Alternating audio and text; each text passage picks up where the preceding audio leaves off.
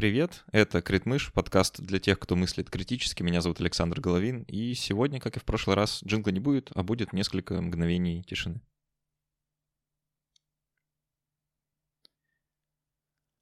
Подкаст продолжает работу, я продолжаю делать то, что могу, э, и буду стараться и дальше говорить о том, что меня самого волнует, и о том, что мне кажется важным. Сегодня как раз такой эпизод, и сегодня я здесь буду один — Надеюсь, что вы с пониманием отнесетесь к тому, что подкаст будет несколько в ином формате. Просто это действительно важная для меня тема, и я хотел бы с вами немножко порассуждать сегодня наедине.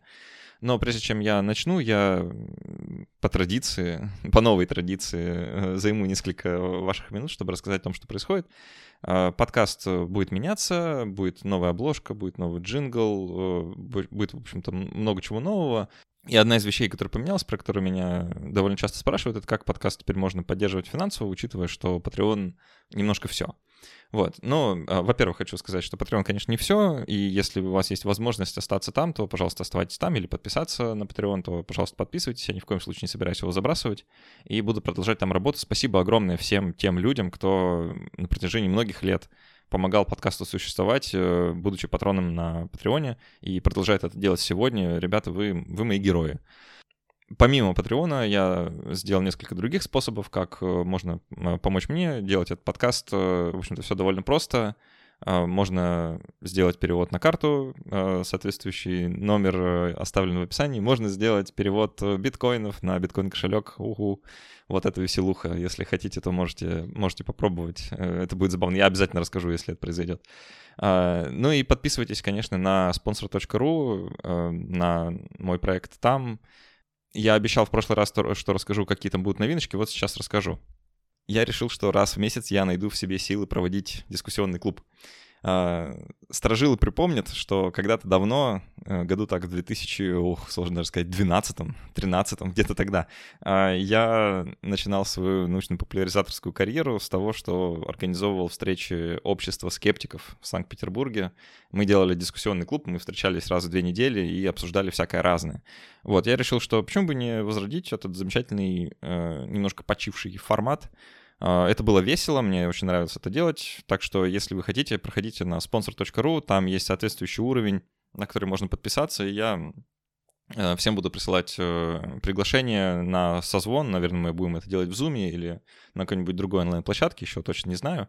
А, и каждый месяц будем поднимать какую-нибудь интересненькую тему. А, заранее будем ее оглашать. Вот, будем приходить и просто разговаривать, э, обсуждать, может быть, делать какие-то небольшие доклады или показывать презентации. В общем, будем развлекаться вот таким вот интеллектуальным образом. Если вас Э, прельщает такое времяпрепровождение, то, пожалуйста, проходите на sponsor.ru, подписывайтесь на этот уровень. Там я поставил некоторые ограничения э, на количество людей, которые могут на этот уровень подписаться, просто чтобы нас не было слишком много. Вот, ну, посмотрим. А, соответственно, на Патреоне тоже, тоже такое будет. Ребят, с Патреона не переживайте, про вас тоже не забуду. Спасибо огромное всем, кто помогает. Спасибо, ребята, тем, кто откликнулся в прошлый раз и делал перевод на карту, оставлял сообщения. Это безумно приятно. А еще там можно отвечать. Я надеюсь, что мы это до вас тоже дошли. Это было мега, мега круто. Вот я очень много позитива словил за эту неделю, так что спасибо. И еще одно объявление, прежде чем мы начнем. Мы по-прежнему продолжаем наше партнерство с Aviasales к моей большой радости. Я правда надеюсь, что короткая реклама в выпусках вас не смущает. Это сейчас и правда очень-очень важно. Сегодня снова порекомендую вам канал Aviasales в Telegram. Ребята публикуют там актуальные новости, связанные с авиаперелетами, отменами рейсов, границами, разными ковидными ограничениями и всем прочим. На канале выходят статьи, как никогда актуальные для многих людей, вроде подборок, какие авиакомпании летают э, в Россию, из России прямо сейчас, куда можно без визы, куда нельзя, как и на каких условиях, как долго можно оставаться в разных странах. Обстоятельства меняются быстро, и обо всех важных изменениях ребята оперативно пишут э, в своем телеграм-канале. Его очень легко найти, достаточно написать Aviasales на английском в строке поиска, ну или воспользоваться ссылкой в описании этого выпуска. Ребятам большой привет и спасибо за то, что продолжают работу. А теперь к выпуску. Те, кто не знают своей истории, обречены на ее повторение. История циклична, одни и те же события происходят по одним и тем же причинам, с одними и теми же результатами. Поэтому будущее сокрыто в прошлом, которое хранит в себе исторические уроки. Посмотрев на прошлое внимательнее, мы можем научиться предсказывать будущее и, может быть, даже направлять его. К примеру, Советский Союз пытался захватить Афганистан силой, но не смог. Войска были выведены, а к власти в стране пришли религиозные фундаменталисты. Десятилетия спустя уже Соединенные Штаты Америки вторгаются в Афганистан только лишь для того, чтобы вывести свои войска после многих лет безуспешных попыток добиться своих целей, а к власти в стране пришли, ну вы поняли, э, те же религиозные фундаменталисты. Тут же многие вспомнят, что Британская империя трижды воевала в Афганистане еще в 19 столетии, и что сейчас про Афганистан часто говорят, что это кладбище империи, его невозможно захватить, это своего рода исторический закон, если хотите, такой коллективный исторический миф. Другая коллективная мифологема, уже ближе нам культурно, любое вторжение в Россию обречено на провал. Вспомните эти многочисленные анекдоты про Гитлера, который просит совета по поводу России у Наполеона. А, в качестве конкретных причин, объясняющих, почему Россия так неуязвима, приводят там разные э, климатические аргументы, вроде того, что зима суровая, культурные аргументы про то, что один народ весь как единое целое выступает против агрессора, и отражает атаку там, географические, политические, военно-техни... военно-технические, ну, в общем, любые аргументы, но чаще всего отсылают именно к этим историческим анекдотам, как к свидетельствам той самой исторической цикличности. Француз приходил, выбили, немец приходил, выбили, и следующего тоже выбьем, пусть приходит. Прошлое как бы содержит в себе будущее, предвосхищает его, показывает нам путь. Но что если это не так? Вдруг мы заблуждаемся. Вдруг история не развивается циклично, а из событий, происходящих с нами, нельзя вывести научным методом образ будущего. Сегодня я хочу порассуждать с вами о том, как мы воспринимаем историю и о том, почему это очень важно для всех нас прямо сейчас. Хочу лишь только сделать небольшой дисклеймер. Я ни в коем случае не претендую на экспертную роль здесь. Я не историк, я... у меня нет профильного исторического образования все, что я скажу, все, что я скажу дальше, это лишь мои собственные мысли после прочтения определенной литературы, и я просто хочу с вами их э, обсудить, поделиться, возможно, вас они тоже наведут на какие-то интересные размышления, но ни в коем случае не претендую ни на какую истину и на то, что все, что я буду говорить, это именно так и есть, окей?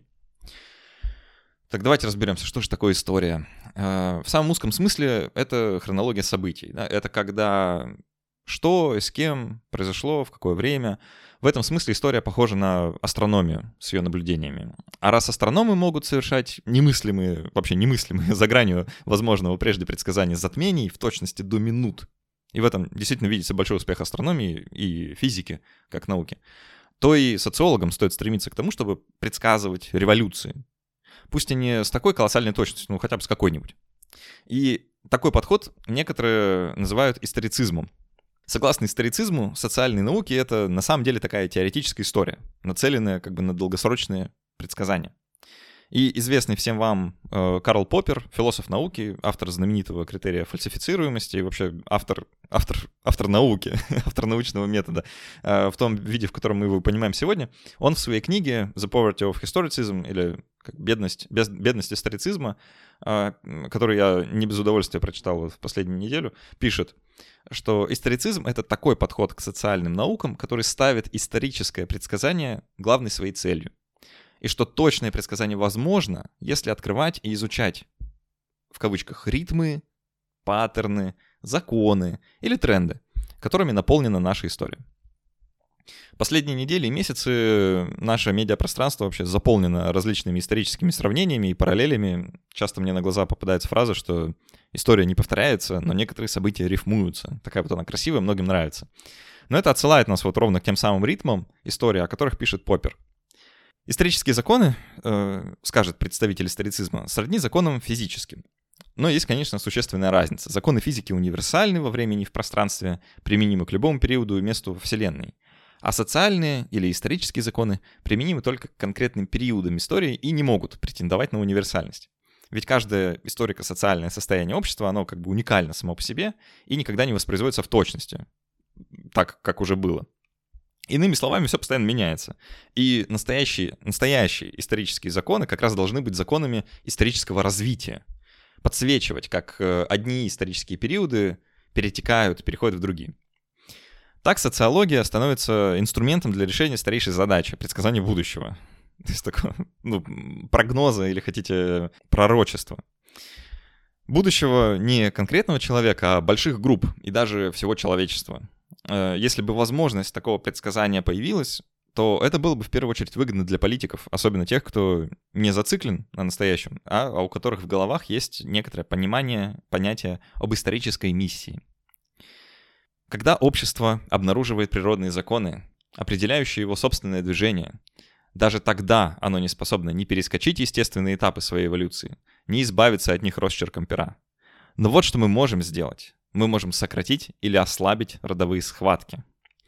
Это цитата Карла Маркса, и Поппер в своей книге критикует Маркса как одного из историцистов. Его высказывания претендуют на научность, даже имеют, я бы сказал, претензию на научность, как и его предсказания по поводу будущего человечества. Цитата выше несколько отдает фатализмом, э, и тут прослеживается некоторый парадокс. Историцизм говорит нам, что общества развиваются согласно историческим законам, движущим силам социальных преобразований, да, э, сродни там, силам, движущим силам эволюции, идти против которых все равно, что плыть против течения. Во-первых, нерационально, и, что еще хуже, ненаучно. Но и в то же время Маркс пишет, что, цитата, «философы лишь интерпретируют мир, в то время как цель настоящая цель — изменить его. И здесь позвольте вам рассказать э, об одной из моих самых любимых книг, э, трилогии «Основания» э, писателя-фантаста Айзека Азимова. Те, кто читал эту великую трилогию, понимают, почему она неизбежно приходит на ум при разговоре об историцизме. По сюжету, не бойтесь, не будет никаких спойлеров, по сюжету основания распадается огромная галактическая империя. И пока политики обреченно заняты спасением того, что спасти нельзя — Ученый по имени Гарри Селдон создает новую область знаний, так называемую психоисторию. Психоистория — это математический синтез психологии и, соответственно, истории, который позволяет с удивительной точностью предсказывать будущее поведение больших групп людей. Не конкретного человека, нельзя предсказать судьбу конкретного человека, но судьбу народов, судьбу галактики, в общем, как бы можно. Используя свою математическую модель, Селдон действует. Он э, но его цель не сохранение империи, это невозможно, да, а сокращение так называемого периода хаоса, который наступит после. В общем-то, тех самых родовых схваток, о которых пишет Маркс, а, с 30 тысяч лет до всего лишь нескольких столетий. И для этого Гарри Селдон создает это самое основание, такое поселение ученых на краю галактики, которое должно стать э, как бы светом цивилизации вот в эти наступающие темные времена. А, Все, дальше не, не, сюжет спойлерить не собираюсь, это лишь завязка, и очень рекомендую вам эту трилогию к прочтению, и сам, скорее всего, в ближайшее время возьму перечитать. А, но хочу остановиться на некоторых любопытных аспектах таких э, предсказаний будущего. Ведь даже в случае физического эксперимента наблюдающий и наблюдаемое — это часть одного физического мира, и, следовательно, они влияют друг на друга.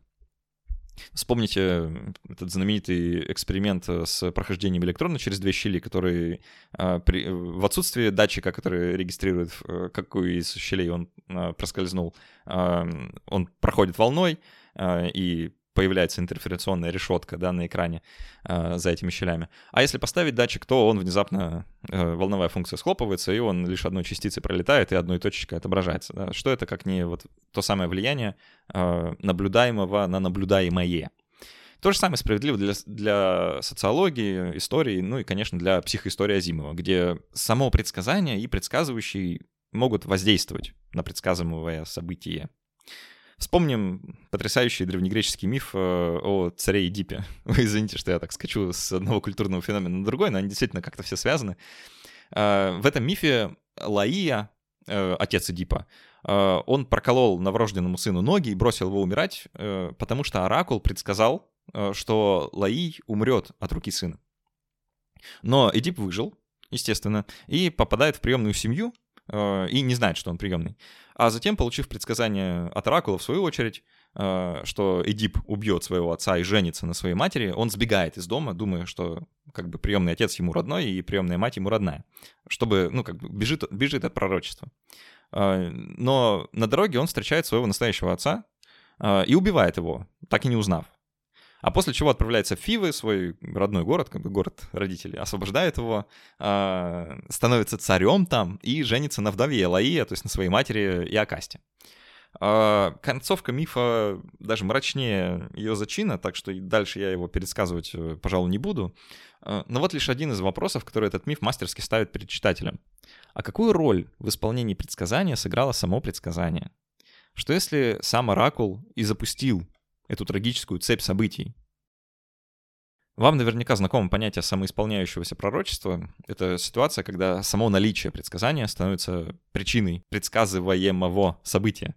В случае с историческими предсказаниями так тоже может случаться и уже случалось в нашей истории. Знаменитый французский историк, писатель и философ эпохи просвещения Вольтер — он прославился своей критикой христианства, а именно римской католической церкви. Он осуждал рабство, был сторонником свободы слова, свободы вероисповедания, разделения церкви и государства. А, в общем, приятные какие-то вещи говорил, но не стоит обманываться. Вольтер не был никаким либералом в нашем текущем понимании. Напротив, а, он был сторонником просвещенной монархии, и политические взгляды мои, например, Вольтеру были бы совсем не близки, и наоборот.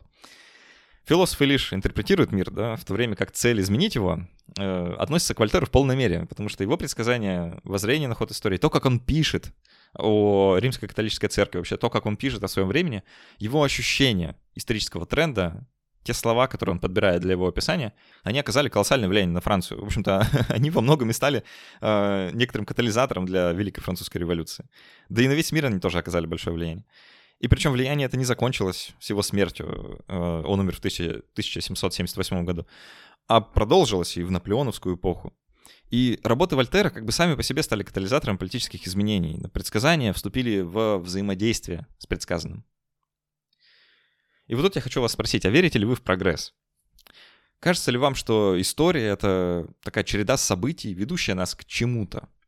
Какой-то цели или состоянию, в которое человечество стремится, в которое стремится все человеческое общество. И что каждый кризис или социальное потрясение — это такой шаг или шажок в этом неизбежном направлении, в которое влечет нас как бы сама наша человеческая природа. Очень легко взглянуть на историю, например, России, и воспринять ее как движение от, от архаики к модернизму, от э, какого-то темного прошлого к какому-то светлому будущему. Но если вы верите в прогресс, то не кажется ли вам, что это и есть тот самый закон исторического развития, да, тот самый тренд, в кавычках, э, направление хода истории, те самые рифмующиеся события, про которые пишет Поппер в своей книге, сопротивляться прогрессу, я здесь, знаете, прогресс употребляю с большой буквы «П», как такой почти религиозный символ, да, сопротивляться прогрессу так же глупо, как плыть против течения или бунтовать против часовой стрелки. В лучшем случае такой бунт бессмысленен, а в худшем он просто опасен. Идея прогресса может даже представляться вам научной, мы, как человечество, движемся к чему-то. Мы избавляемся от рабства, предотвращаем войны, декларируем права человека, интегрируем друг в друга там экономические, культурные, разные национальные государства и так далее. Это ли не что иное, как научные свидетельства, измеримые, измеримые количественные доказательства существования прогресса. Э, я сам, честно, очень хотел бы согласиться с этой точки зрения, но есть проблема. Как определить прогресс? В чем он заключается на самом деле? Кто-то скажет, что равные права для мужчин и женщин — это прогресс общества. В то время как найдется немало людей с прямо противоположным мнением. Использование в речи феминитивов часть людей сочтет за прогресс. В то время как другая часть увидит в этом декаданс и разложение, упадок. Иными словами, иными словами, прогрессирует общество или регрессирует, это все в идеологических глазах смотрящего. Только не подумайте сейчас, что я отрицаю изменения как таковые. Изменения, конечно, происходят. Но стоит разобраться, что именно меняется. Чем наша эпоха отличается от России времен Ивана Грозного? Если мы не можем присвоить себе какую-то прогрессивность да, или моральную высоту по отношению к тем временам. Э, думаю, что ключевое отличие заключается в том, что у нас гораздо больше знаний. Мы больше знаем о мире, об истории, о самих себе. Но не стоит заблуждаться, знания не равны прогрессу. Знания объективно и получены научным путем. А представление о прогрессе — это идеология, которую просто ну, не стоит выдавать за науку. До добра это не доводит, и, в общем-то, за конкретными историческими примерами далеко ходить не надо. Из всего вышесказанного следует э, некоторая логическая невозможность предсказывать будущее. Так как наша историческая эпоха отличается от предыдущей тем, что у нас больше знаний, мы объективно больше знаем о мире вокруг, о нас, о природе, о Солнечной системе, да вообще обо всем, а, то логично предположить, что и в будущем появятся новые знания. Да, это не конечные знания, которые у нас есть сейчас. В будущем мы тоже что-то узнаем новое, и мы даже сейчас не можем узнать, а что мы узнаем. То есть сегодня у нас нет представления о том, что мы будем знать завтра. А, мы этого знать ну, просто не можем. И поэтому логически предсказать будущее вроде как невозможно.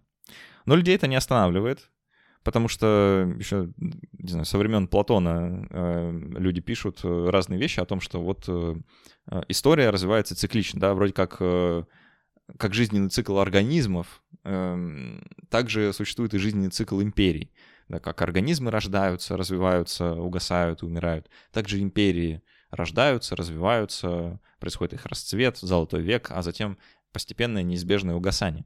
И вот эта неизбежность, она как бы сквозит из всех этих предсказаний. И зачем вообще нужны предсказания? Да, предсказания, конечно же, нужны для того, чтобы действовать. И вот здесь и зарыта как бы вся, вся собака. А, а что мы будем делать? И как мы вообще будем двигаться в это будущее, если у нас есть какое-то представление о том, что в нем будет? А, здесь я хочу ввести еще несколько терминов, о которых пишет Поппер в своей книге. А, так называемый холизм. А, холизм — это противоположность атомизму. Это такой подход к решению проблем или как к устройству общества, да, который подразумевает полную его перестройку. Полное переустройство того, как мы живем, что мы делаем э, и так далее. То есть холизм от слова whole, да, целый. То есть взять целое и поменять его. А, в противоположность атомизму, который как бы вот так по чуть-чуть, да, давайте небольшими маленькими шажочками будем как-то развиваться. Вот тут у нас тут проблемка, вот там у нас там а, бедность, э, безработица, давайте вот мы с ними что-нибудь сделаем. Холист, э, ну, историцист тоже скажет нет, давайте мы вот э, как-то возьмем и переделаем мир. То есть сама по себе идея довольно утопичная, да, она, собственно, утопичной и является. Взять и переделать все устройство общества, все устройство мира, но переделать правильно. Ну, давайте тут уж сходим куда-нибудь за историческим примером, в общем-то, довольно недалеко. Э, классику, да, э, вспомним предвоенную Германию перед Второй мировой войной и как представление о том, как должно быть устроено мировое сообщество, вообще там, и Германия, которые были там, это же действительно утопические воззрения. Но вот какая есть проблема.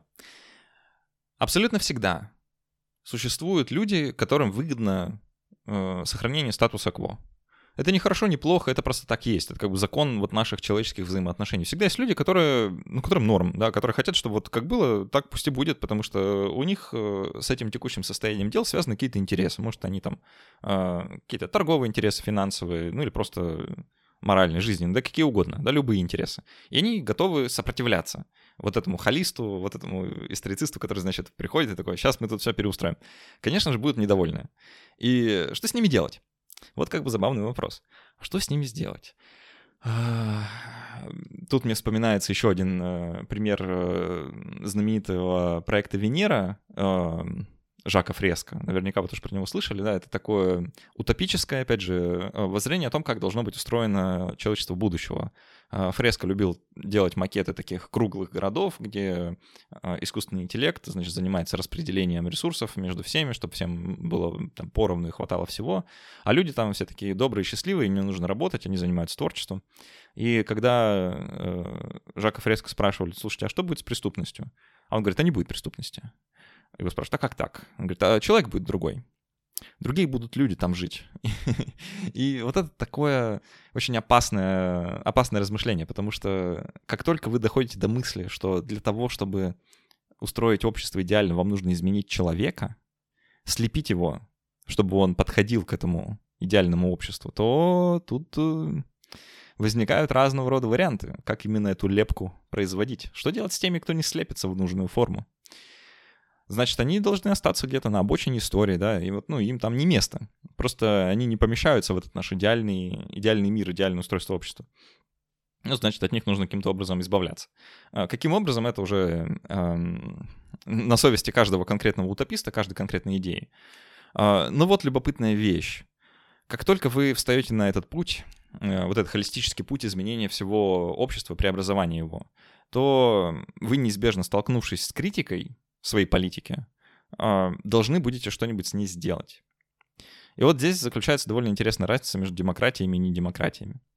Демократии могут получить поддержку даже самых крайних мер от своего населения при ну, какой-то защите от внешних угроз, например, да, при каком-то вторжении, а, при защите своих границ. Ну, в общем, в каких-то таких чрезвычайных обстоятельствах, да, демократии могут опереться на внутреннюю поддержку, даже с учетом того, что будут критики внутри страны. Конечно же, они будут, потому что если общество демократическое на самом деле, то э, критику подавлять внутри не нужно. Она не помешает, потому что у вас и так будет, э, у вас как у политика, да, у того, кто производит какую-то полиси, у вас будет мандат на изменения. Даже без необходимости подавлять критику внутри страны. В то время как страны, которые готовятся к нападению или ведут агрессивную войну, как правило, подавляют протестные настроения внутри, чтобы, когда придет время, мобилизовать население, представив агрессивную войну как защитную. И э, что с этим всем делать, я не знаю. Э, выводов у меня, если честно, никаких нет. Э, Все, что я хотел вам рассказать, я передал. Те мысли, которые у меня были, я озвучил. Осталось лишь порекомендовать несколько несколько источников, если вы хотите дальше в эту тему погрузиться. Она довольно интересная. Ну, во-первых, порекомендую, еще раз назову книгу э, Карла Поппера, которую я не без удовольствия прочитал, которая называется «The Poverty of Historicism», да, «Бедность историцизма». Я не знаю, есть ли она переведенная на русский язык, кажется, есть. Э, где ее можно достать, к сожалению, не знаю. Я, я читал на английском, брал ее э, в электронном виде. Вот, э, но можете тоже почитать, там много чего интересного написано и много таких, знаете, инсайтов про сегодняшний день, потому что Карл Поппер, он австриец, и он э, бежал от э, власти Гитлера, э, в какое-то время даже оказался в Новой Зеландии. В общем, он очень э, знал, знал, о чем пишет. Э, кроме того, оставлю ссылку в описании на, одно видео, которое меня сподвигло немножко углубиться в эту тему. Может быть, вам оно тоже покажется интересным. Ну и, конечно же, напомню про телеграм-канал Aviasales. Э, если вам интересно что-то узнавать о путешествиях, быть в курсе последних изменений и событий, то проходите по ссылке в описании.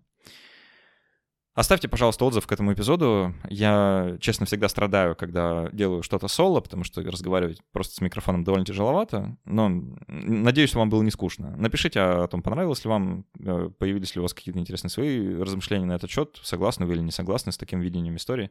Считаете ли вы сами, что прогресс существует? И если да, то к чему? К чему же мы движемся? Мне будет очень любопытно это почитать. И еще раз спасибо огромное всем, кто помогает делать этот подкаст. Ребята, без вашей поддержки я бы точно не вывез. Так что благодарю и до встречи через неделю. Пока.